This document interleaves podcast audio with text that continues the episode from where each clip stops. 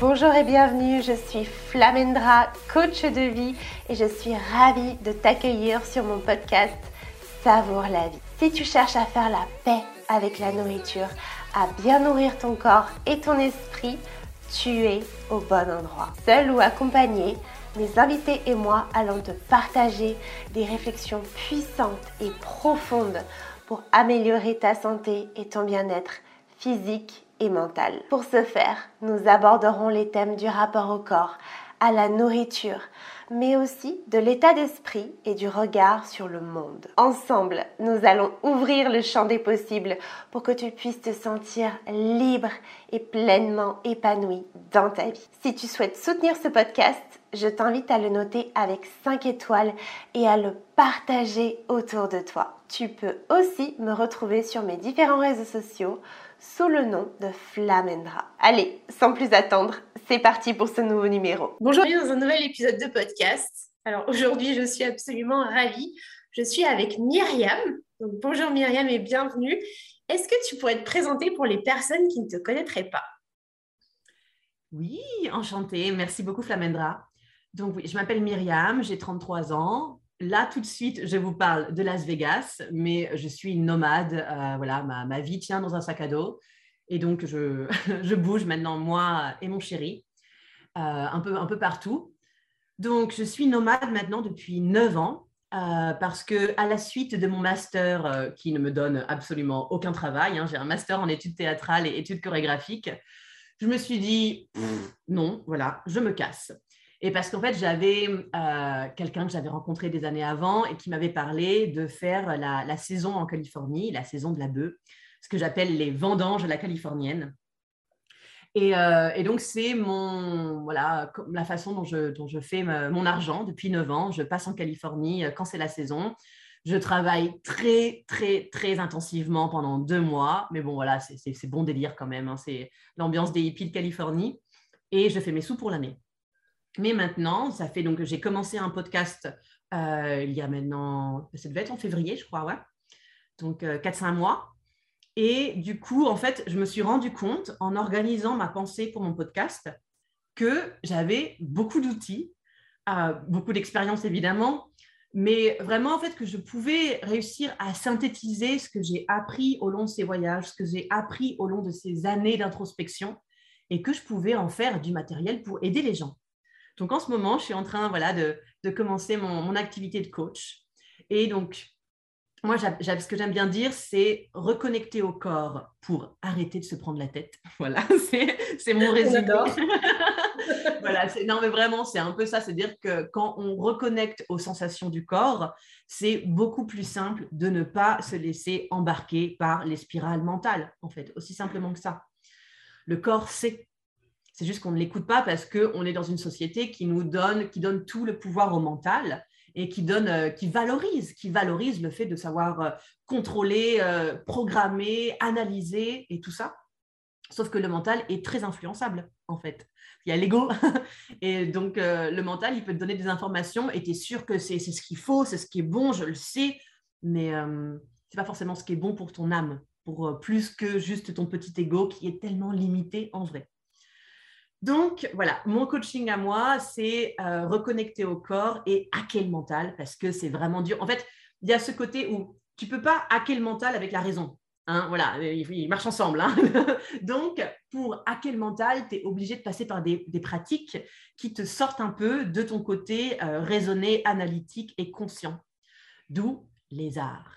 Moi, les arts, ça a été ma porte de sortie oui, porte de sortie ou porte d'entrée, en tout cas une porte pour aller me connecter à, une version de moi plus juste. Les gens parlent souvent de la meilleure version de soi-même. Moi, le, mieux du mieux, euh, j'ai un peu du mal, donc j'aime bien juste, la plus juste, la version de moi la plus juste. Donc la danse a été d'abord un premier, euh, voilà, un, premier média artistique. Euh, moi, ça a été, c'est le grand fil rouge de ma vie. Je pense que heureusement que depuis toute petite, j'ai voulu danser. Euh, dans, mes, dans mes voyages, par exemple, je dansais beaucoup, beaucoup avec les artistes de rue. Dès que je rencontre des musiciens de rue, j'écoute, si ça me plaît, hop, je jette mes chaussures et je commence à danser, tu vois, et je prends l'espace. Et juste, j'improvise complètement. Et je sais que ça, par exemple, En fait, je, faisais de la danse intuitive sans le savoir. En fait, dès que je trouvais l'occasion, je me lançais et j'étais juste en, pleine danse intuitive, en, plein travail émotionnel, euh, sans le savoir. Parce que c'était une époque où je ne savais pas du tout, euh, en fait, je ne vivais pas mes émotions à cette époque, je ne le savais pas encore, mais j'avais l'impression que je savais ce que c'est d'être en colère, d'être triste, d'être... Mais je ne savais pas du tout. Je, je vivais mes émotions d'une façon tellement superficielle. Même l'amour, en fait, je ne savais pas vraiment ce que c'est que de pleurer de joie, de pleurer d'amour, de pleurer de beauté. Ça, c'était... Voilà. Donc la danse, je me rends compte à quel point la danse était un des médias qui me permettait de, vivre les émotions, que je ne me laissais pas vivre. Et surtout est venue l'écriture aussi.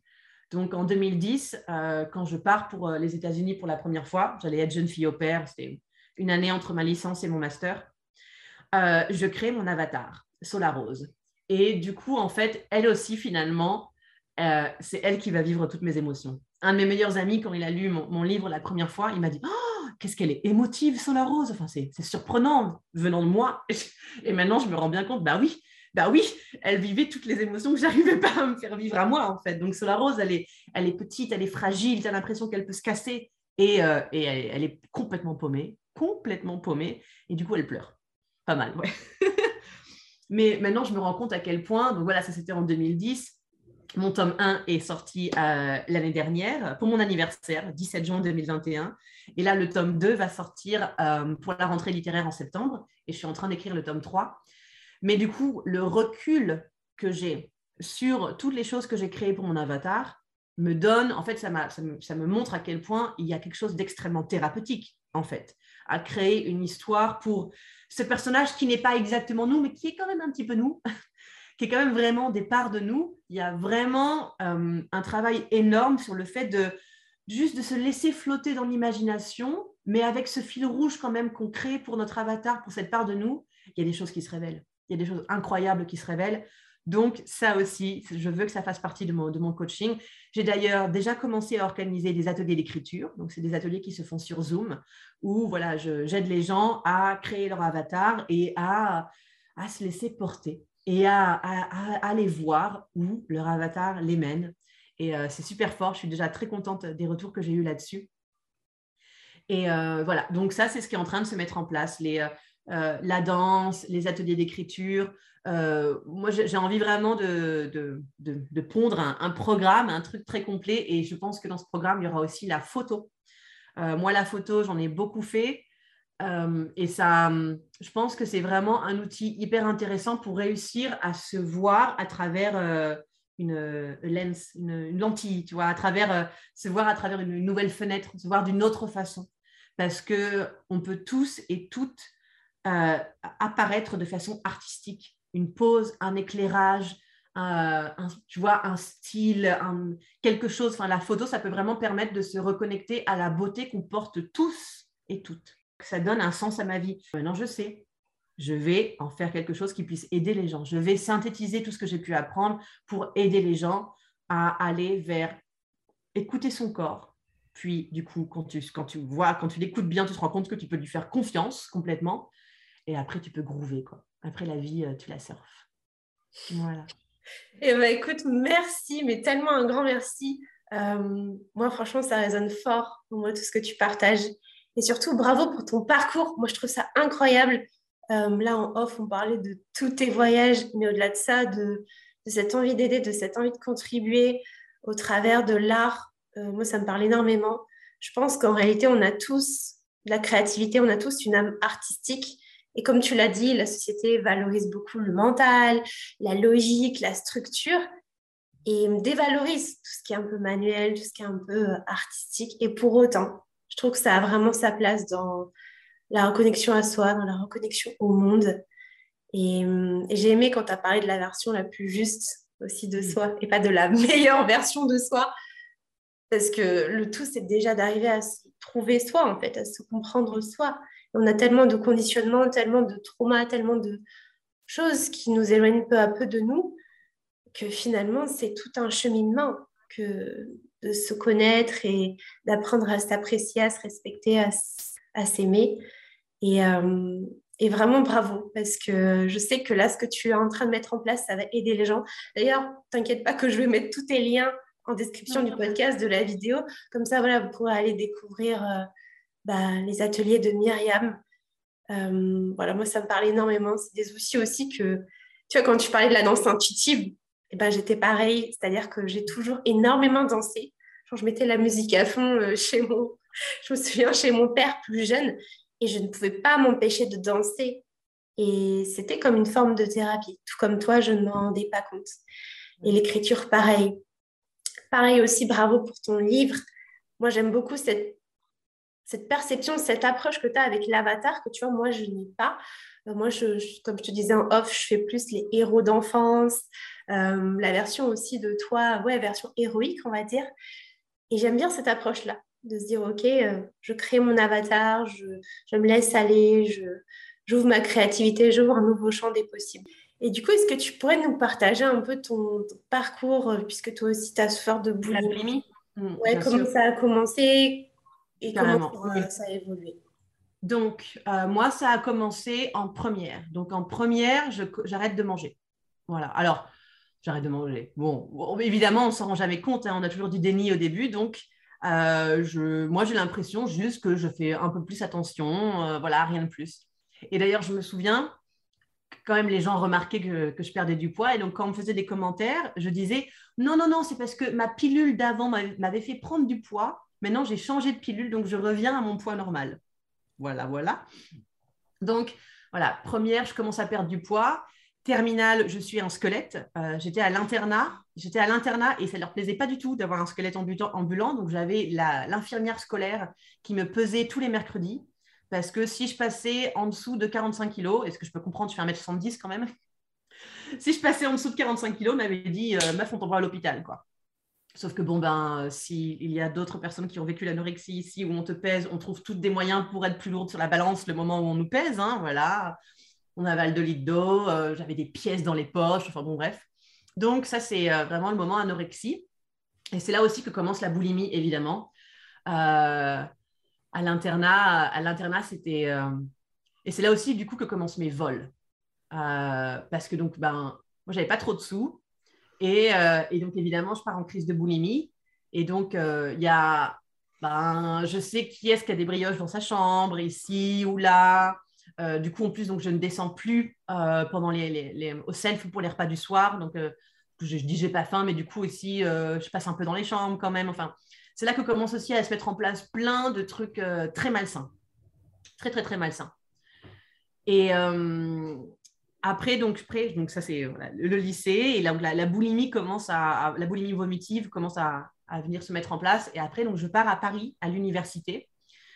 Euh, et c'était très, très important pour moi que de que d'être indépendante financièrement. Je voulais vraiment pas du tout d'aide de mes parents juste alors que je n'avais pas de problème, de avec eux. Hein. C'était vraiment juste dans ma tête à moi. J'étais là, moi, je serai la personne qui est complètement indépendante euh, financièrement à 18 ans parce que je sais qu'avec un emploi du temps à la fac, tu as 20 heures de cours, tu peux bien caler un, temps plein à côté. Hein. C'est humainement possible, ça, a déjà été fait. Donc moi, je me dis, moi, je suis forte, je peux le faire. Et je l'ai fait. Hein. Je l'ai fait, sauf que ben, du coup, euh, vu le rythme infernal que j'avais, que le rythme de mes crises de boulimie n'en est devenu que plus infernal. Donc, il y a trois ans, je fais ma licence. Et après, là, je pars aux États-Unis pour être jeune fille au père. Donc, je suis censée rester là-bas un an. Euh, je suis virée au bout de trois mois. Hein. Donc, je reviens en France. Et voilà, c'est là où il y a cette année sabbatique entre ma licence et mon master. Il y a beaucoup de choses qui se passent. Mais ma boulimie ne fait, qu'empirer. Enfin, pas qu'empirer, mais en tout cas, ça reste aussi grave. Donc, après, je fais mon master. Bon, bref. Donc, là, toutes ces années-là, c'est vraiment c'est plusieurs crises de boulimie par jour et que je peux me permettre puisque je vole la nourriture euh, que je vais vomir. Donc ça devient vraiment un rythme très très grave. Et j'en parle à personne. Il y a mon meilleur ami et mon ex qui le savent. Et, puis au bout d'un moment, ah oui, euh, mon master se termine et donc en fait c'est là donc que je pars faire ma première saison en Californie et donc là commence ma vie nomade. Donc de pendant quatre ans et demi, pendant quatre ans et demi, je reste avec ce rythme où je passe en Californie une fois par an. Donc, je travaille, mais j'ai aussi pas mal d'amis maintenant. Donc là, je, vois les copains. Hop, un petit saut en France, pareil. Je vois ma mère, les copains, tout ça. Et après, je pars voyager toute seule avec mon sac à dos, 6 à 9 mois dans l'année. Donc là, durant ces années de voyage, ça permet quand même de vraiment ralentir le rythme de mes crises. J'en fais plus tous les jours. Euh, par contre, ça c'est toujours très très dur à dire, mais comme c'est quand même quelque chose de compulsif, euh, ben, je vole quand même encore. Dans mon livre Solar Rose, ah oui, parce que je ne l'ai pas précisé, mais dans mon livre Solar Rose, il y a la fiction de Solar Rose qui est intercalée avec des extraits de mes carnets de boulimie. Et euh, parce qu'en fait, ça, fait tellement de sens. Enfin, dans le tome 1. Le tome 2, c'est autre chose puisque je n'ai plus de, de, problème de boulimie. Donc, c'est un autre genre de journal, un journal de bord que je partage dans le tome 2. Et bref, donc le tome 1, c'est mes, extraits de, de, journaux de boulimie. Et donc, par exemple, il y a un extrait où j'ai volé en Inde. Je ne sais pas si tu vois la violence de voler de la nourriture que je vais vomir. Et juste parce qu'en fait, ben voilà, j'ai tant d'argent pour l'année, euh, je commence à faire de plus en plus de crises de boulimie. Ma conscience me dit putain meuf, tu déconnes grave, là c'est pas possible, tu peux pas dépenser tout ton argent. Euh, il faut que tu tiennes jusqu'à la prochaine saison en Californie quoi. Et donc, euh, donc j'ai voilà, ça m'est arrivé rarement, mais voilà, ça m'est arrivé. Il y a un, j'en avais, j'en avais, je l'avais écrit dans mon journal. C'est tellement horrible, horrible, la honte, le oh, tu vois, même d'en parler encore. Mais voilà, c'est une réalité. Et maintenant, je sais que pour euh, euh, vraiment tourner la page, il faut que je l'accepte. donc, euh, donc voilà, j'accepte le fait que j'ai volé en Inde, en Amérique latine, de l'argent, de, de, la nourriture que j'allais vomir. Ouais. Donc ça, ça continue. Donc voilà, le voyage. Et puis en 2017, en 2017, j'ai donc un, amant californien, quelqu'un que je voyais que quand j'étais en Californie, euh, qui me propose qu'on voyage ensemble. Et donc, on se retrouve à voyager en Thaïlande ensemble. Et pendant une semaine de silence, je suis touchée par l'illumination pendant que je médite. Et, euh, je comprends qu'en fait, là, il est temps que j'arrête de croire que je peux tout faire toute seule et que, euh, et que je ne peux trouver mon bonheur que toute seule voilà, il est temps que j'arrête de, que je sorte de ces croyances et qu'en fait, que là, il y a peut-être quelqu'un qui non seulement m'aime vraiment profondément, mais me respecte et est certainement la bonne personne pour, pour que je comprenne que je peux être libre et continuer à faire euh, ce que je veux avec quelqu'un. En fait, si tu es avec la bonne personne, on peut communiquer jusqu'à trouver un compromis. Moi, j'aime j'aime bien faire la différence entre compromis et concession. Concession, y a cette idée de céder euh, et, en général, on dit qu'il faut faire des compromis. On fait des compromis pour arriver à une concession. bref, moi, j'aime bien juste l'idée de compromis. C'est-à-dire qu'on trouve quelque chose où il n'y a aucun, personne n'a besoin de céder. Si on est patient avec une bonne communication saine, où chacun sait que je suis ma priorité, tu es ta priorité, allons trouver une solution pour que chacun, on reste, euh, on soit heureux avec la solution, ça peut se faire. Il faut juste voilà, trouver le bon partenaire. Et euh, ben, je pense que je l'ai trouvé. Donc, 2017, à la fin de 2017, euh, je m'installe avec lui. Voilà, je m'installe avec lui. Donc à cette époque, il y a encore un peu de boulimie, mais c'est beaucoup plus. Euh, je me souviens, je crois que c'est le moment où je commence presque à, accepter que peut-être que je serai boulimique toute ma vie, mais que au moins maintenant je suis vraiment réglée. qu'en général, c'est le soir. Je me souviens, il y avait ce truc où on mangeait, et puis parfois, si je trouvais que j'avais un peu trop mangé, euh, je continuais un peu à grignoter. Et puis, quand on était rose dans la chambre, je disais Attends, je vais me faire un thé. Et je descendais, je faisais bouillir de l'eau, je vomissais, je remontais. C'était voilà, c'était carré. Je lui disais de temps en temps quand je faisais des crises de boulimie, parce que normalement, c'était le deal. C'était le deal. On s'était dit quand je fais des crises de boulimie, je lui en parle. J'essayais de lui en parler à chaque fois. Je ne lui en parlais pas à chaque fois. Mais quand même, et ça, ça a vraiment été un vrai, euh, une vraie étape aussi. Parce qu'en plus, donc, lui, c'est quelqu'un qui a eu des, gros problèmes de drogue. Il a fait plusieurs euh, cures de désintox. Donc, je pense qu'il sait ce que c'est qu'être un putain de junkie. Et du coup, voilà. Et du coup, je sais qu'à chaque fois quand je lui en parlais, à chaque fois quand je en parlais, il me, juste il me prenait dans ses bras, mais il me disait rien. Et je pense que ça, c'est un conseil que si je peux donner à n'importe qui, si vous avez des personnes autour de vous, soit qui ont des troubles de comportement alimentaire ou qui ont n'importe quel problème d'addiction, alors il y a des moments, il faut en parler, mais quand, c'est vraiment sur le, feu du moment, il ne faut pas en parler en fait. On a juste besoin d'un câlin mettre des mots sur mais pourquoi? Mais pourquoi? Mais je ne sais pas pourquoi. On ne peut pas expliquer pourquoi. Ah, peut-être quand on est retombé un peu du truc, on peut en parler et, c'est, le, travail d'essayer de, comprendre et l'introspection, il est essentiel, mais sur le moment de la crise, euh, ou sur le, moment de oh putain de merde, ce moment de honte, ce moment je l'ai encore fait, encore.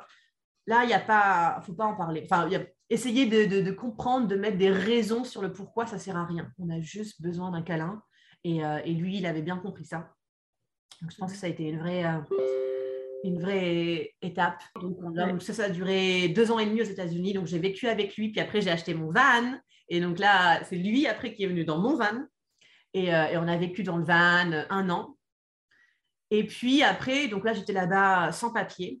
Et donc, au bout d'un moment, il y a eu ce moment où ça me, euh, je me sentais vraiment un peu emprisonnée. Je ne pouvais pas juste euh, sauter dans un avion et euh, décider d'aller faire un petit tour en France, voir la famille, parce que ben, quand tu es sans papier, s'ils te chopent quand tu sors, tu peux être banni des États-Unis 5 à 10 ans. Donc, je commençais à sentir que c'était une pression d'être là-bas sans papier.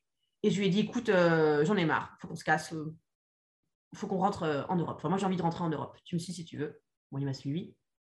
Et le truc, Pareil, un autre petit tips, hein, si vous vous retrouvez aux États-Unis sans papier, que vous voulez sortir discrètement, la sortie discrète, c'est en fait, il faut passer la, frontière terrestre États-Unis-Mexique.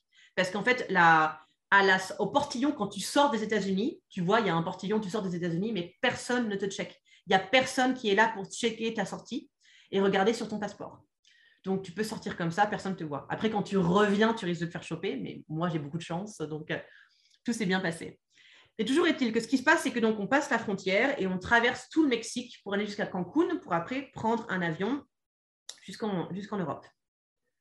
Et là, durant cette traversée de un mois au Mexique, je ne sais pas ce qui s'est passé. Enfin, je pense que je sais un peu. Déjà, il y avait ce truc tellement beau. Enfin, moi, je l'avais suivi, mais là, c'est lui. Là, c'est lui qui me suivait avec aucun plan. Vas-y, viens, on se casse en Europe, on verra, on improvise quoi. C'était tellement beau et aussi, donc j'avais déjà traversé moi-même le Mexique toute seule, mais là, je suis avec lui et avec notre chien. Et alors, les Mexicains, euh, les animaux de compagnie, c'est pas trop trop leur truc non plus. Donc, prendre des bus de 12 heures de nuit, trouver des, des chambres d'hôtel, ceci. Bon, bref, ça, il y a eu pas mal de challenges quand même dans ce voyage. Donc, il y avait des challenges, mais il y avait beaucoup d'amour, c'était beau. Et je pense en fait, tout simplement, que je n'ai pas eu le temps d'y penser. J'ai pas eu le temps d'y penser, j'ai pas eu le temps d'être sur mon nombril et ce truc obsessionnel.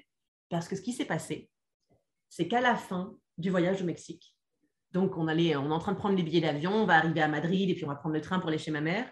Et donc évidemment, je pense à chez ma mère, je pense aux crises de boulimie. Je veux dire, je, n'ai connu cette maison que avec des crises de boulimie, puisqu'elle s'est installée là quand j'avais déjà des problèmes de boulimie. Donc euh, voilà, je, ah, je me dis, ah oui, je vais encore faire des pâtes à 3 heures du matin et les vomir. Et sauf que pendant que je suis en train de penser à ça, à ce qui va sûrement se passer, enfin, ce que j'imagine, ce que je projette de ma boulimie chez ma mère, je clique quand même. Je me dis, mais attends, c'est quand la dernière fois que j'ai vomi? Et là, je réalise. Et je me dis, mais attends, mais, mais c'est quand la dernière fois que j'y ai pensé? Et je l'ai su. Je l'ai su. J'ai fait, c'est fini. C'était euh, incroyable. Et il y avait je savais que ça pouvait se passer comme ça parce que j'en avais, avais déjà parlé avec une copine qui avait été boulimique aussi. Et elle m'avait dit ça. Elle m'avait dit, c'est sorti de ma vie un peu trop, je ne sais pas trop comment. Et moi, à l'époque, j'étais là, mais, mais, mais comment comment est-ce qu'un truc aussi obsessionnel peut sortir de ta vie euh, sans que tu saches, quoi, tu vois? Ben voilà, ben, je l'ai vécu. C'était vraiment ça.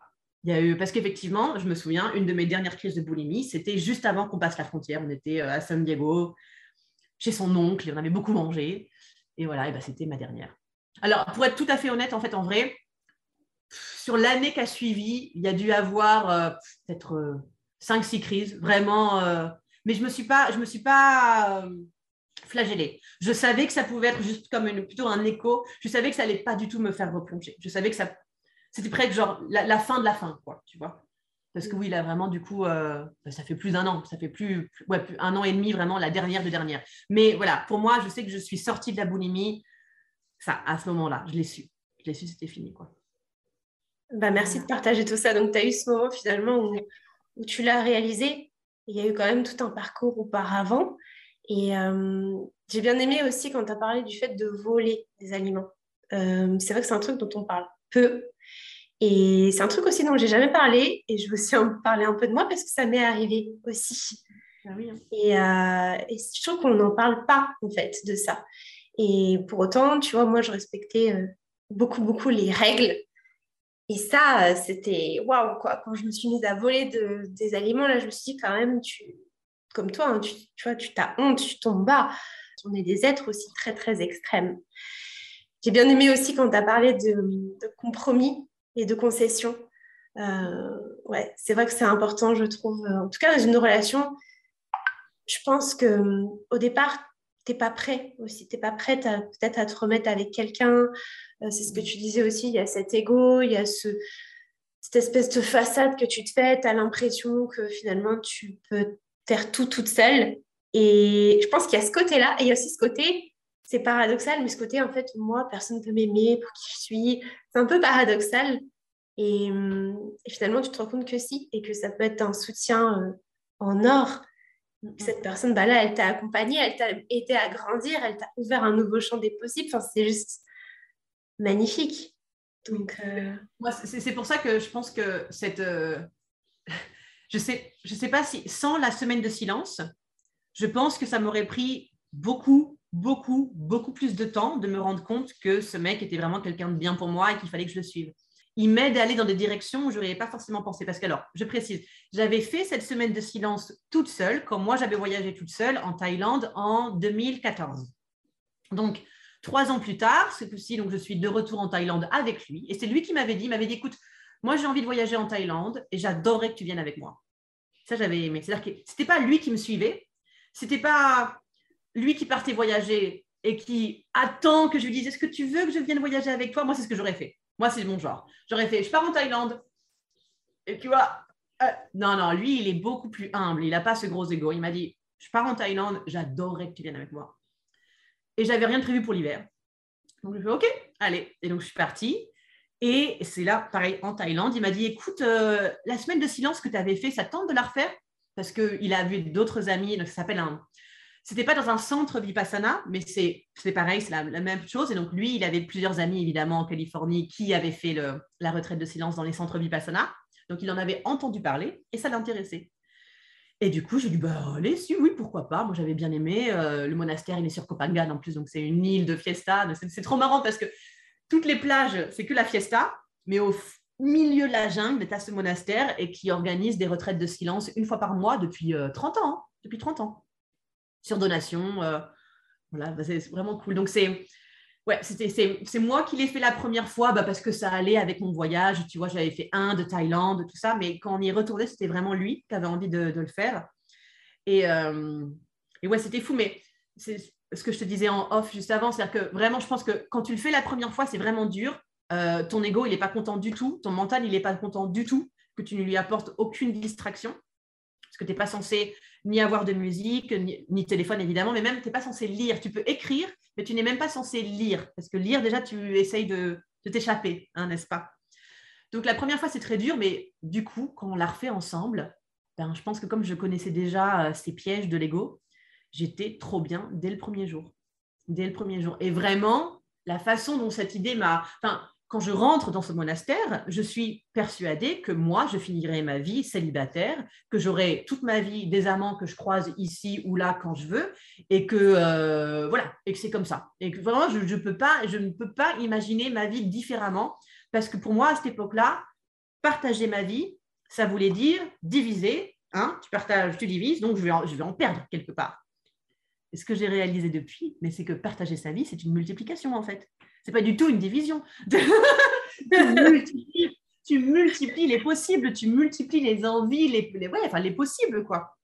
Mais ça, je ne pouvais pas le comprendre. J'étais un peu binaire hein, à l'époque. Ah bah ça, le truc binaire, ouais, ça revient énormément. Et c'est ça, c'est un peu perdre ta liberté. C'est comme si, ok, mais si je m'engage, en fait, si je, bah, je perds une partie de ma liberté, je peux plus faire tout ce que je veux, euh, je vais être sous la contrainte, je peux plus contrôler comme j'ai envie. Et j'aime bien quand tu dis finalement c'est une multiplication. Et je pense que ouais, quand, on, quand on est dans ce schéma-là, au tout départ, on est persuadé que seul, c'est mieux parce qu'on est aux commandes, parce qu'on fait comme on veut, parce qu'on a la maîtrise entière. Parce que forcément, quelqu'un d'autre ne peut pas le maîtriser à 100%. Donc ça peut faire peur, entre guillemets, alors qu'en réalité, mais ça t'ouvre un champ des possibles. Et la différence, moi, je trouve ça magnifique, en fait, quand je rencontre des gens qui ont des parcours complètement différents, comme par exemple le tien. Moi, je suis fascinée. je, je, j'adore en fait, ça, ça élève et ça te... Ouais, en fait, ça te divise pas, au contraire. Mais effectivement, je comprends totalement euh, la vision que tu as et je pense que ça doit sûrement parler à, pas mal de personnes. Et non, en fait, c'est ensemble, on va plus loin, on va plus vite aussi. Et tu vois, et regarde, même quand je me suis installée chez lui, donc il habitait à Las Vegas, donc voilà, c'est un joueur de poker professionnel, donc je rencontre un milieu avec beaucoup d'argent. D'ailleurs, je m'installe chez lui, il vit avec son, euh, un coloc, donc il y a une piscine, un jacuzzi, un écran géant, enfin quatre chambres alors qu'ils sont que deux dans la, dans la maison. Enfin bon, bref, je, je débarque dans un monde. Enfin, moi, je viens de passer quatre ans où parfois une douche chaude, c'est un luxe, quoi, tu vois? le contraste de fou là. Absolument. Mais donc, donc, je vis avec lui comme ça pendant sept mois. Puis après, au bout d'un moment, j'en ai marre et donc j'achète mon van. Mon van, je l'ai acheté 800 balles. C'était un Dodge de 85, ok? Donc vraiment, ce n'était pas le luxe. Et là, c'est lui qui m'a suivi. Et moi, c'est ce que j'adore dans notre relation, c'est-à-dire qu'en fait, finalement, euh, euh, ben, lui, il a son budget, son budget qui est différent du mien. Donc, ben voilà, parfois, je, on va dire que je, je, me retrouve dans un milieu qui est avec beaucoup plus de luxe que ce, ce dont j'ai l'habitude, mais quand j'ai envie qu'on reparte en mode roots avec euh, petit budget, parce que c'est aussi euh, c'est une autre façon de, vivre l'expérience. Même quand on était en Thaïlande, par exemple, euh, moi je lui ai dit, moi j'ai envie qu'on reste dans les, dans les hostels, dans les auberges de jeunesse, tu vois, bah oui, il n'y a pas de clim, il fait chaud, bah vas-y, c'est pas grave, parce que c'est là que tu rencontres les gens cool. Que si tu vas dans un hôtel avec la clim et ce que tu veux, c'est pas, pas le même genre d'ambiance, quoi. Et ça, je suis contente qu'il il l'intègre complètement que même s'il a l'argent, pour le plaisir de l'expérience euh, Roots, il peut complètement me suivre moi dans mes délires en mode euh, vas-y, viens, on vit dans un van euh, très petit, hein, vraiment. donc, donc c'est cool, voilà. Moi, c'est vraiment. Oui, je pense que pour lui comme pour moi, nos possibles se sont ouverts de ouf depuis qu'on est ensemble, c'est sûr à fond. Je pense que c'est ça, hein, vraiment, quand. Euh, a une forme de fluidité, je trouve, dans votre relation qui est vraiment très intéressante. Et c'est marrant parce que ça contraste aussi beaucoup avec euh, un peu la rigidité des TCA. Hein. Vraiment, c'est très je contrôle, machin. Et je trouve que c'est beau quand je t'entends parler de c'est allez, on va là, oui, je te suis. Enfin, c'est vraiment fluide. Et peut-être que ça a aussi contribué, tu vois, à te faire un peu lâcher prise quand tu disais. Euh, euh, bah finalement, je me rendais plus compte, j'étais complètement en train de faire autre chose. Il y avait cette forme de fluidité, de reconnexion à la fluidité de la vie, finalement, pour te déconnecter de cette rigidité de oh là là, euh, qu'est-ce que je mange, machin. Euh. Et, c'est beau. Et j'aime bien aussi quand tu as dit, tu avais déjà fait la vipassana et tu l'as refait. Finalement, c'est toujours ça. Hein. Quand on fait une chose une fois, on le vit mais quand on le refait une deuxième fois, on le vit différemment. Mm. Et ça, ça ouvre un nouveau champ. En plus, là, voilà, tu étais avec quelqu'un, c'est autre chose. Ça a brisé pas mal de croyances, d'après ce que j'ai pu comprendre, quand tu disais que tu pensais que finalement, bah, tu allais toujours avoir des amants à droite, à gauche. Et que voilà, c'était comme ça. Et souvent, c'est ce qu'on pense. On se dit, non, mais c'est comme ça. Ou, ah, mais je suis comme ça. Mais moi, tu sais, c'est lié à l'identité. C'est ce qu'on disait tout à l'heure. Bah, c'est qui je suis, en fait. C'est la vie que j'ai. Et ça sera toujours comme ça quoi qu'il arrive, en fait, il n'y a rien sur cette terre qui pourra jamais changer ça. Et en fait, non. Mais par contre, ça demande de s'ouvrir à des expériences. Notamment, bah là, les personnages, c'est quand même assez intense. On ne dirait pas comme ça, hein. mais juste, euh, je pense que les gens qui nous écoutent, s'ils s'en rendent compte, parce qu'ils savent très bien que ne rien faire, entre gros guillemets, bah, ça fait peur. Et mm-hmm. ça peut, c'est déstabilisant parce qu'effectivement, le mental, il cherche toujours à s'échapper, à être distrait, à avoir une source de dopamine, en fait, de plaisir, d'occupation. Et là, de ne pas s'occuper, ça veut dire retourner à l'intérieur de soi, expérimenter des choses. Et ça peut être inconfortable. Mais pour autant, ça ouvre de nouvelles choses. Tout à fait. Et puis pour moi, pour moi surtout là où ça avait été dur, euh, quand je l'ai fait la première fois, et maintenant je, peux vraiment le voir, c'est que, voilà, quand on est des gens très doués pour le contrôle, en général, je veux, je fais, je réussis. Bim. Alors, la méditation, plus tu veux méditer, moins tu médites. Et donc, et donc du coup, et comme en plus, donc moi, normalement, voilà, euh, tout ce que je veux, je, réussis bien. Donc là, quand j'ai fait cette, première séance, euh, cette première semaine de silence, je me rends compte aussi que ce qui avait été très dur, c'est de ne pas avoir de retour des autres. C'est-à-dire de ne pas avoir quelqu'un qui me dit, mais c'est normal, mais oui, mais c'est normal. T'inquiète pas, Myriam, c'est normal. Et d'ailleurs, c'est comme ça, en fait, que j'ai. Quand j'ai fait cette semaine de silence la première fois, au, troisième jour, j'étais décidée à partir. Je pensais que j'étais en train de devenir folle. Je me voyais avec des pensées hyper violentes. Je là, c'est pas pour moi. Et en fait, ce qui s'est passé, le, seul qui peut parler pendant la semaine de silence, c'est le, il y a un moine qui donne deux cours, deux classes par jour sur la philosophie de Bouddha et du bouddhisme euh, et sur aussi la pratique de la méditation. Et ce matin-là, il dit, il est en train de décrire euh, ce qui se passe dans nos têtes, en fait, parce qu'il sait très bien ce qui se passe dans nos têtes. Le mental, il t'envoie toutes les pensées négatives possibles pour te dire casse-toi, il veut pas du tout que tu restes. Et donc, ce moine était très drôle et il décrit exactement ce qui se passe dans nos têtes.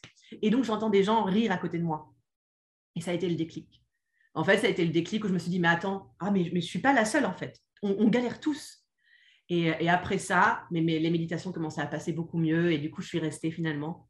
Mais ça, c'est pareil. C'est vraiment, je me souviens, j'étais là, non, je vais me casser. Je, moi qui me contrôlais si bien, moi qui étais si bien en contrôle de mes émotions, c'est dans ce monastère, la première fois que je l'ai fait, où j'ai senti la montée de la violence. J'étais assise et j'étais vraiment à un quart de cheveux de me lever et de hurler et de hurler. Je voulais taper dans tout, quoi.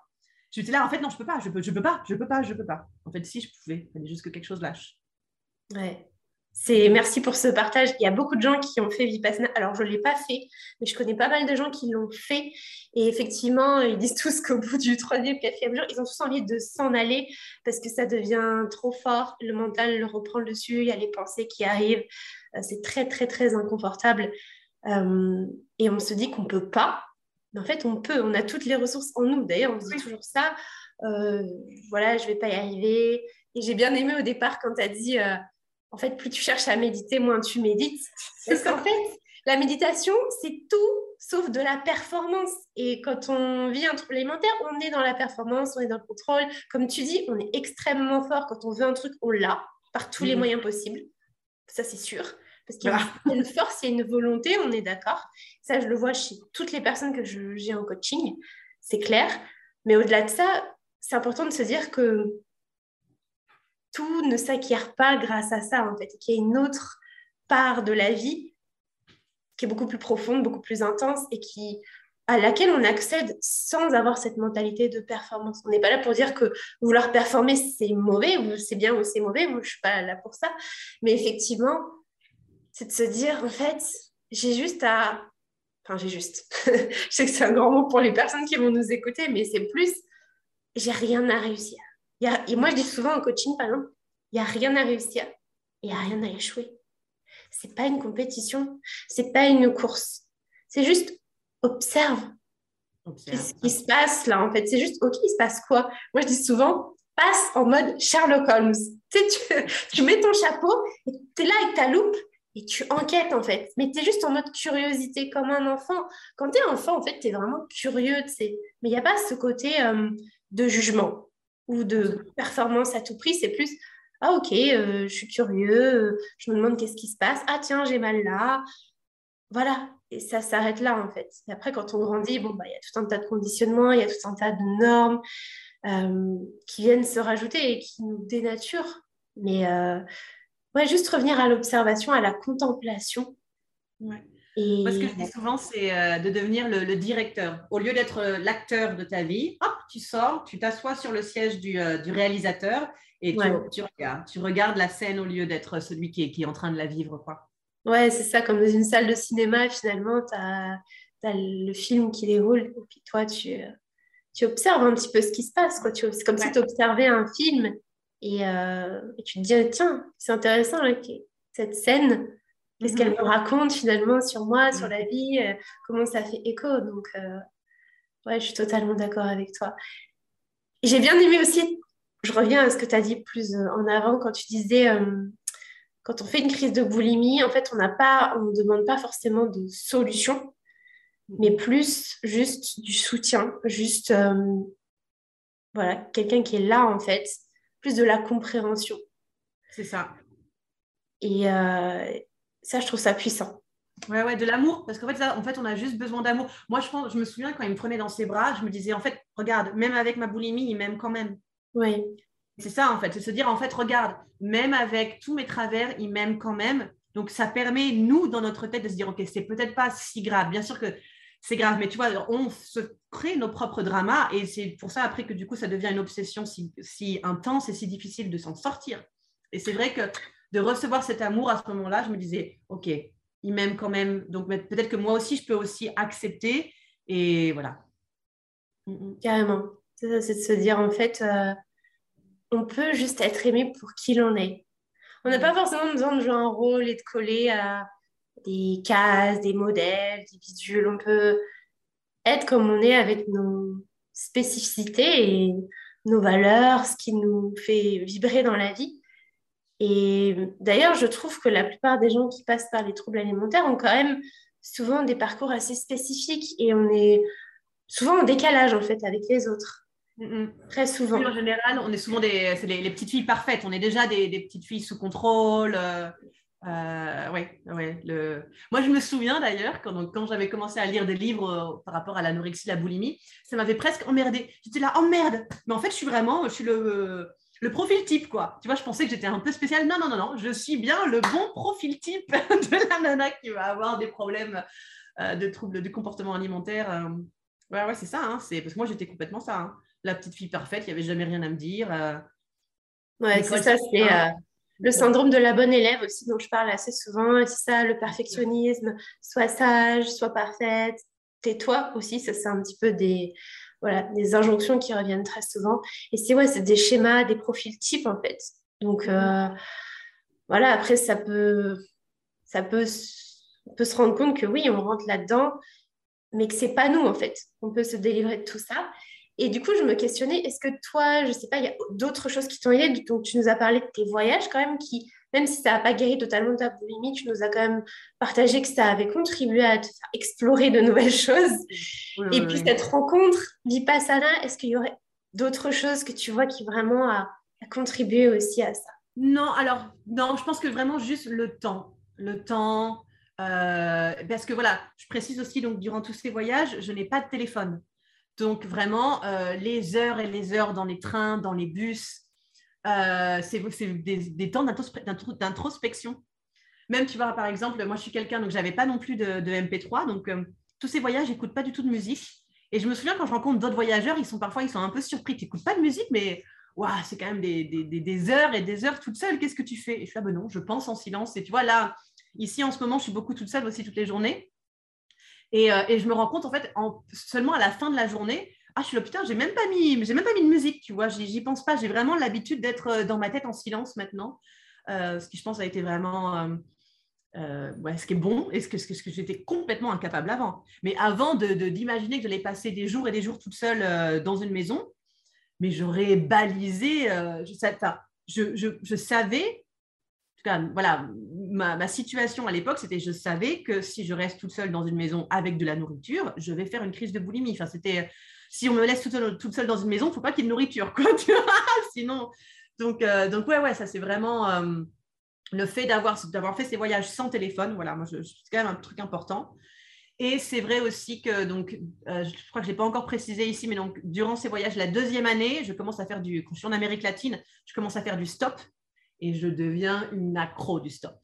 Et je pense que le stop, effectivement, ça a été une école euh, d'écouter mon corps d'une autre façon que quand tu le travailles avec, euh, quand tu essayes de te guérir de la boulimie. C'est-à-dire que là, c'était pas tellement écouter mon corps pour savoir est-ce que j'ai faim, est-ce que j'ai pas faim, de quel genre d'aliment j'ai envie, mais juste écouter mon corps pour savoir, OK, là, par exemple, je suis à cette station essence, il y a des gens partout. Je vais demander à cette personne là-bas. Et euh, parfois, mais je la personne allait exactement où je devais aller. J'ai eu des coups de peau. J'ai fait plus de 47 000 km en stop maintenant. Que l'Amérique latine, rien que l'Amérique latine, j'en ai fait 20 000. Donc quand j'ai fini le voyage en Amérique latine, je me dis waouh, j'ai fait la moitié du tour de la Terre en stop en un voyage. J'étais là, t'es sûr, je ferai le tour de la Terre. Je vais passer les 40 000. Et je les ai passés, maintenant j'en suis à 47 000. Mais euh, donc, ouais, avec tous ces, dizaines de milliers de kilomètres, j'ai tellement d'anecdotes, de trucs de ouf, de trucs de ouf où en fait, ça s'est passé parce que j'étais là, je commençais à être un peu trop, par exemple, je trouvais que j'allais pas assez vite, nanana, nanana, et je me disais, non, ok, arrête-toi. Tu sais quoi, peut-être, va te prendre un café. Et là, je vais me prendre un café. Et puis, évidemment, j'ai mon panneau sur mon sac à dos. Et comme de par hasard, la personne à côté, à côté de moi, quand je commande un café, dit, oh, tu vas là? Ah ben, je peux t'amener si tu veux tellement d'exemples comme ça. Tellement. Moi, quand les, gens ils me disent tout le temps, oh, quand ils me prennent en stop, le nombre de fois on me dit Ah, mais euh, vous avez de la chance. Hein. En fait, j'étais déjà passé, puis j'ai dû faire demi-tour, je viens juste de revenir. Euh, tu vois, mais je, leur dis C'est l'histoire de ma vie. C'est l'histoire de ma vie que j'ai de la chance, là, vraiment.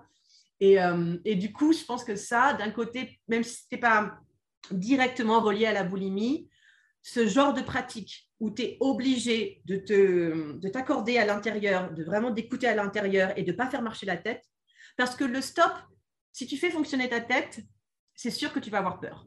C'est sûr, c'est normal. On est dans une société avec, une, avec des violences faites aux femmes constamment. Euh, voilà. Donc, il faut se connecter à l'intérieur parce que la réalité, c'est que bien sûr qu'il y a un vrai problème de violence faite aux femmes, mais la réalité, c'est que la, majorité euh, des gens veulent quand même euh, être des bonnes personnes et ne sont pas des malades mentaux. Hein, voilà. La majorité des hommes qui m'ont pris en. Enfin, dire, moi, j'ai eu. J'ai jamais eu aucun problème. Il y a eu une fois où je suis descendue d'un camion parce que je ne me sentais pas bien. Et il y a eu une fois où un mec a sorti sa bite. je lui ai hurlé dessus et du coup, il a rangé. Enfin, je pense qu'il a, dû me prendre pour une prostituée, je pense. Euh, je ne sais pas trop. Mais bref. Mais donc, du coup, ça veut dire que sur ces des, centaines de bonhommes qui m'ont pris euh, en stop, parce qu'en plus, Amérique latine ou Maroc, c'est quand même essentiellement des hommes qui voyagent, enfin qui, conduisent, hein, donc c'est que des hommes qui me prennent qui me donnent des rails, qui me prennent en stop. Bah, j'ai jamais eu aucun problème, quoi. À part ces deux petits trucs. Euh, euh, et, moi, j'ai senti plein de fois qu'ils me prenaient parce qu'ils ont des filles, ils ont des sœurs, ils ont des femmes dans leur, environ, dans leur entourage et qui pensent à elles et qui se disent Putain, j'aimerais, moi, si c'était ma sœur, là, j'aimerais bien la dépanner. Quoi. Donc, euh, donc, moi, le stop, ça m'a appris à faire ça aussi, à sortir du mental pour aller plus vers l'instinct et à faire confiance. Vraiment, vraiment, vraiment confiance à mon instinct. Et le plus tu pratiques, le plus c'est facile après de, s'accorder à ça et de, vraiment de sortir du mental. Moi, mes, derniers voyages en stop, euh, c'est, ça presque ridicule tellement c'était facile en fait, parce que vraiment maintenant c'est euh, hop, je switch, je me mets dans un état de, en fait, je me projette déjà dans le plaisir et la joie et l'amour de cette personne qui va me donner un ride, qui va m'aider et, euh, nos échanges, je suis sûre qu'on va avoir des super échanges. Moi, je suis une pipelette, hein, donc le stop, c'était fait pour moi. C'était fait pour moi tu vois? Donc, euh, ouais, ouais, je pense que ça, clairement, quelque part, même si ce n'était pas euh, directement relié à mon envie de me sortir de la boulimie, je suis sûre que ça a aidé sur le, sur le long terme. C'est certain, c'est sûr. Là, ce que tu parles par rapport à l'intuition, se reconnecter à, à, ton intériorité finalement et sortir du mental, bien sûr que c'est sûr que ça t'a aidé. Et c'était même, j'ai envie de dire, adapté à qui tu es en fait que tu dis là, je suis une pipelette. En fait, c'était carrément adapté à toi. Tu vois, moi, par exemple, j'ai pas du tout ce parcours-là. J'en ai eu un autre, mais qui était adapté à moi. Et d'autres personnes auront d'autres parcours différents parce que c'est adapté à eux. Mais effectivement, là, ce qui est top dans ton histoire, c'est que, en fait, tu t'es mis dans une situation où tu n'avais pas le choix. C'était vraiment, OK, bah là, de toute façon, il faut que j'y aille, en fait.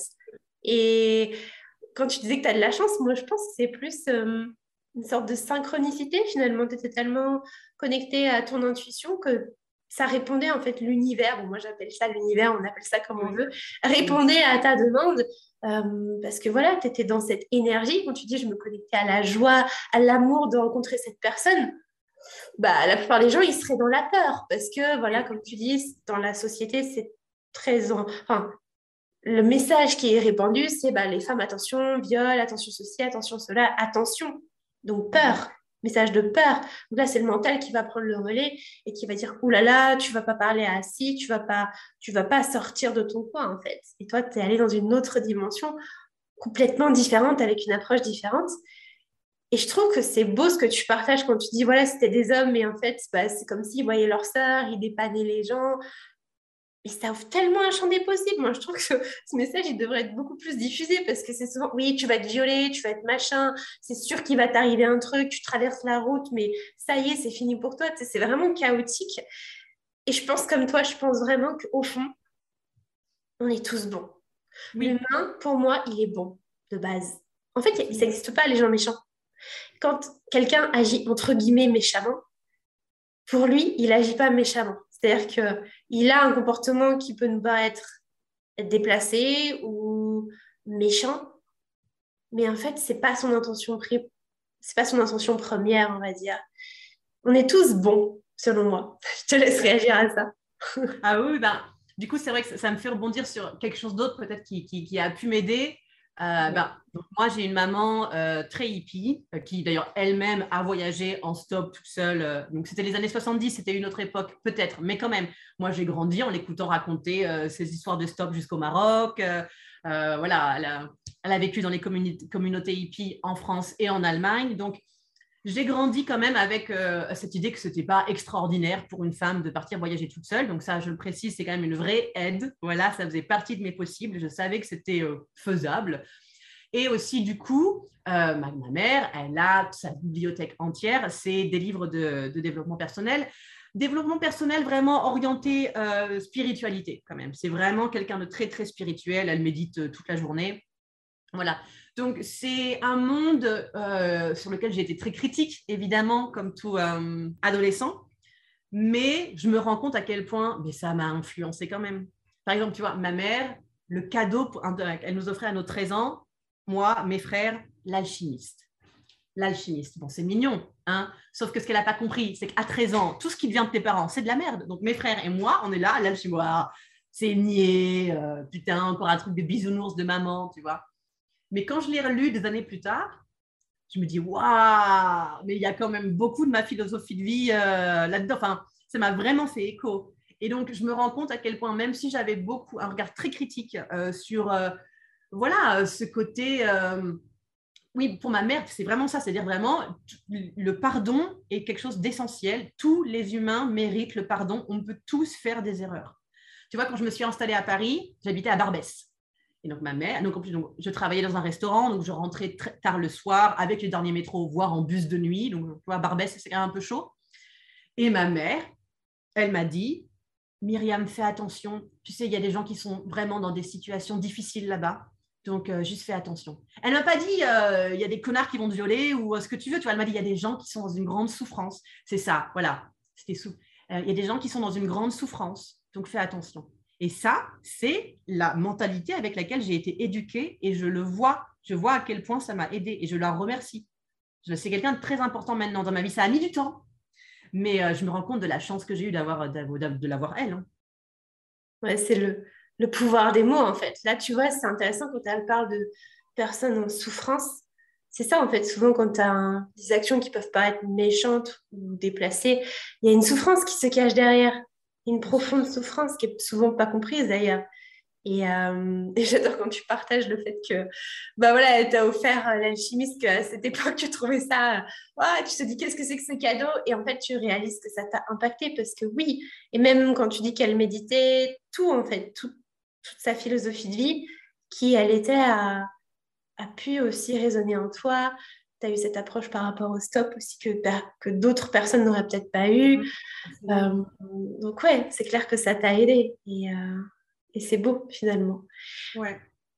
Et pour finir, peut-être qu'on pourrait revenir, tu sais, sur. Euh, au début, tu parlais de l'ego, de ce côté un peu. bah, j'arrive à tout faire toute seule, je, je suis plus forte que tout le monde, on va dire. Et, euh, ça, voilà, ça fait écho avec aussi un peu mon, parcours et, celui des personnes que je peux accompagner. Qu'est-ce qui finalement t'a fait réaliser que t'a fait changer un peu cette croyance et qu'est-ce qui t'a fait euh, un peu baisser les armes, si je puis dire, à ce niveau-là? Ouais, ouais. Alors, euh, là, le premier truc qui me vient en tête, c'est le film Police. Voilà, je ne sais pas si vous l'avez vu. Et donc, dans ce film Police, euh, il y a une des actrices, je pense que c'est Marina Foïs, euh, bref, une, des actrices blondes, euh, qui a des problèmes de boulimie. Et ce qui se passe à la, dernière scène du film, la dernière, truc du film, donc ils sont tous ensemble là, et elle, je crois qu'elle est, elle a une promotion. Elle, est, elle, a une promotion, elle est promeut à un certain grade au-dessus. et là, tu vois qu'il y a un truc qui se passe dans sa tête. Elle ouvre la fenêtre et elle saute. Et je me suis dit, c'est ce qui va se passer pour moi. Je me suis dit, je me suis dit, si je continue à être dans ce, dans ce contrôle, où, mais bien sûr que tout va bien, et bien sûr que euh, moi, je suis toujours avec euh, l'énergie pour 30, j'ai toujours le sourire et tout, je vais sauter par la fenêtre un jour. Quelqu'un m'a donné une, euh, une, une image il y a des années, et je trouve qu'elle est très parlante. Gens, on a différentes sortes de personnalités, tu vois. Les personnes qui sont très sensibles, vraiment du coup ben, elles ont du mal à contrôler leurs émotions et tout, voilà, euh, les hypersensibles ou ce que tu veux, c'est un peu comme une dune. Tu vas voir avec le vent, tu vas voir que la dune, elle tombe, tu vas voir, ça se voit, tu vois, ça se voit, c'est là. Donc on peut s'en occuper. les personnes qui sont plutôt comme moi, et je pense comme beaucoup de gens qui ont des troubles du comportement alimentaire, mais aussi comme beaucoup d'hommes d'ailleurs, euh, qui eux ne sont pas forcément euh, victimes du, des troubles du comportement alimentaire, mais ils ont d'autres genres de pathologies mentales. Hein. Donc ces personnes-là, qui sont si bien dans le contrôle, on est plus comme un mur avec des, euh, des lézardes à la base. C'est-à-dire que tu regardes le mur, il tient. Tu regardes le mur, il tient, il tient, il tient. Et un jour, comme ça, le mur, il tombe d'un coup, sec, net. Il n'y a pas, a pas d'entre-deux, quoi. Et je l'ai senti. Le jour où j'ai vu cette scène du film, je me suis dit, c'est ce qui va se passer. Un jour, je vais, je vais péter un plomb, quoi. Donc, ça a été une certaine prise de conscience. Je me suis dit, si je ne fais pas quelque chose maintenant, je vais crever. C'est sûr. Du coup, donc voilà, je pense qu'il y a eu le, voyage a été quelque chose comme ça parce que je pense que je savais quand même, il y avait une part de moi où euh, accepter d'un coup d'un seul de passer de cette nana super forte, super charismatique, super tout va bien tout le temps à la vulnérabilité, le en fait je vais pas bien, en fait je suis complètement malade. Euh, je pense que je, je savais d'un côté peut-être que j'étais pas capable de l'assumer directement devant mon entourage parce que voilà je m'accrochais à cette définition de moi-même. Du coup, je pense que c'est pour ça que je suis partie voyager un peu aussi parce que au moins en voyage, je pouvais peut-être essayer d'intégrer cette nouvelle moi cette nouvelle moi et cette vulnérabilité. C'est pour ça que je pense que le voyage n'est pas forcément une solution pour tout le monde, mais en tout cas, quand on veut changer, ça me semble évident qu'il nous faut quand même un truc qui permet de sortir de notre environnement, de notre quotidien. Parce que euh, on a, c'est même pas la faute des autres, hein, c'est nous-mêmes, c'est nous-mêmes. On a cette image qu'on a l'habitude de donner aux autres, à nos amis, et on s'y accroche. En tout cas, moi, c'est vraiment la personnalité que j'avais. Et je, peux reconnaître ça chez, pas mal de gens. Et surtout, voilà, de nouveau, chez les gens où tu as l'impression que ça va toujours bien. Et moi, c'est un peu aussi ce que j'ai envie de, voilà, de, faire avec mon coaching. Et du coup, mon, mon public, c'est pas que les femmes, parce que je peux voir à quel point les hommes aussi euh, s'accrochent à des définitions d'eux-mêmes, s'accrochent à une image euh, qui leur paraît bien, qui leur paraît forte, en plus, eux, ils n'ont pas de cycle hormonal, donc c'est un peu plus facile de contrôler les émotions que quand on est une nana. Moi, ça a été une révélation aussi quand j'ai commencé à avoir des règles de nouveau. Maintenant, je sais ce que c'est que les sautes d'humeur. Moi qui n'avais pas de règles depuis des années, je suis ah waouh, c'est ça, c'est ça, avoir un cycle hormonal. Donc vous, messieurs, vous n'avez pas ça, mais quand même, vous avez des émotions. Et du coup, je pense que c'est vraiment important d'arriver à casser cette idée que être connecté à ses émotions, euh, c'est être faible. C'est pas vrai du tout. D'ailleurs, quand tu es connecté à tes émotions, c'est comme ça que tu peux être d'autant plus efficace de façon juste dans ta vie. Pas efficace en mode euh, efficace capitaliste, quoi. En mode, là, OK, il y a un problème. Ou là, OK, par exemple, il y a cette émotion qui vient. Si tu es bien connecté à l'émotion et que tu connais bien, justement, est-ce que c'est de la colère, est-ce que c'est de la tristesse, est-ce que c'est de la frustration, si tu connais bien tes émotions, tu trouves la ressource directe. Alors que quand on passe notre temps à repousser des émotions, genre non, non, non, je n'en veux pas, je ne veux pas ça, on fait que répéter euh, des choses dont on a l'habitude et qui nous paraissent bien hein, peut-être, mais c'est pas ça, ça va pas nous amener la vraie solution juste dont on a besoin. Et du coup, moi, c'est vraiment quelque chose euh, que j'ai envie de transmettre, c'est que j'étais capable de tout, tout, je pouvais tout faire, mais je n'aimais pas la personne que j'étais. Donc, avoir trop de... Enfin, la confiance en soi, si elle n'est pas saine, ça peut amener à ce qu'on appelle un complexe de supériorité. Et de là, c'est très dangereux. C'est très dangereux parce qu'on commence à croire qu'on a, voilà, a vraiment, on, ne peut recevoir aucune aide de personne puisqu'on est les plus forts. On, sait, enfin, il y a vraiment ce truc où euh, moi, je comprends mieux, moi, je sais mieux, moi, je peux tout gérer mieux. Du coup, je ne reçois d'aide de personne même, non seulement je n'en demande pas, mais même si on me l'offre, je ne veux pas le recevoir parce que ça va contre l'idée que j'ai de moi-même. Et ça, c'est hyper dangereux. C'est hyper dangereux. C'est comme ça que du mur bien stable, on tombe. Voilà. c'est vraiment ce que j'essaie, ce que j'espère apporter avec, avec mon coaching, c'est parce que je l'ai vécu. Je l'ai vécu. J'ai été cette personne qui se nourrit de l'admiration des autres. Les gens me regardaient et ils voyaient une superwoman. Et je le sais bien. Et j'adorais ça. Et c'est pour ça que je partais en crise de boulimie dès que j'étais toute seule. Parce que quand j'avais plus les autres pour me donner leur amour, pour me donner leur admiration, ben, face à moi-même, il y avait un grand vide.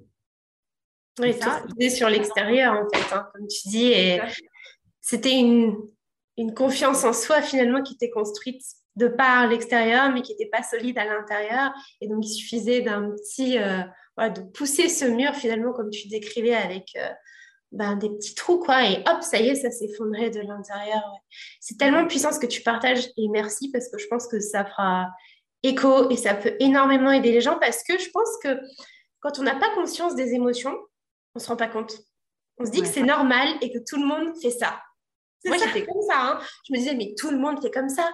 Mais de toute façon, moi, les émotions, c'était hop, je la prenais et je la mettais sous le tapis, tu sais. Ouais, sauf qu'au bout d'un moment, tout le tapis, c'est marrant. Ça fait une espèce de. Bah, tu parlais de dune, ça fait une espèce de hop. Et là, tu te casses la gueule, en fait, sur ton tapis. Tu te pètes la tronche le jour où il y a trop d'émotions en dessous. Parce que ton corps, il garde en mémoire. Et ça, de toute façon, pour moi, on est, franchement, pour moi, on est au Moyen Âge. C'est-à-dire qu'on ne sait rien sur le corps humain, sur le cerveau, sur la vie. En fait, on découvre là, c'est vraiment les prémices du truc. Et nous, on se dit, mais on sait tout. Le mental, il pense qu'il sait tout. Ah, mais moi, je sais tout. Mais moi, j'ai pas besoin. Mais moi, moi, moi. Voilà, il y a beaucoup de moi. Hein. Mais c'est souvent ça. Et, et, et c'est OK. Moi, je dis ça là avec bienveillance. Un peu pareil. Moi, je dis pas, voilà, comme je te disais off, la femme la plus charismatique, mais pour autant, j'arrivais à contrôler le game, quoi, d'une puissance assez incroyable. Et quand on est là-dedans, en fait, c'est important de comprendre que c'est pas sain, c'est pas ça, en fait, prendre soin de soi, c'est pas ça, être connecté à soi.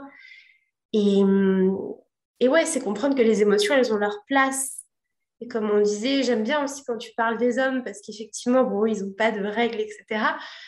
Et eux, ils sont encore plus, je pense, c'est encore plus dur d'exprimer leur vulnérabilité, c'est encore plus dur de, de, pleurer. Moi, je le vois, par exemple, une fois, je suis allée là à la piscine, il y avait un petit garçon, il se cogne contre, euh, contre un mur.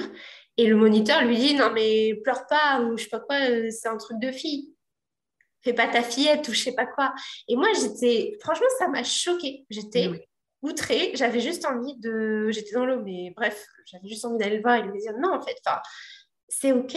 On a le droit de pleurer. On, est humain, en fait, on n'est pas des robots.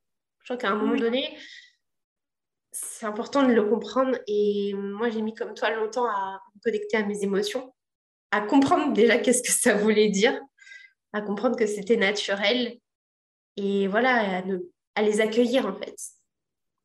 Et ça, c'est tellement, tellement puissant. Donc, euh, merci pour ton partage. Est-ce que tu aurais un dernier conseil? Je sais pas, un truc vraiment, ça a été une révélation dans ta vie, le premier truc qui te vient que tu as envie de partager aux personnes qui nous écoutent et qui pourraient les aider dans leur cheminement?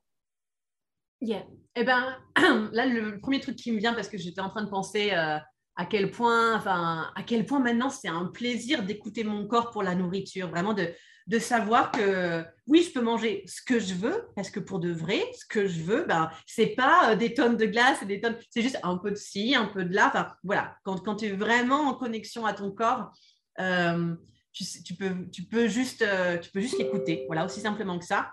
Et un truc qui m'a fait tilt, donc c'est une, une, étude dont on m'a parlé. Alors, je n'ai pas lu l'article en, en, particulier, mais je pense que c'est vrai. Donc, c'est euh, une étude qui est faite avec des, bébés, voilà, donc euh, des bébés sains et des bébés en malnutrition.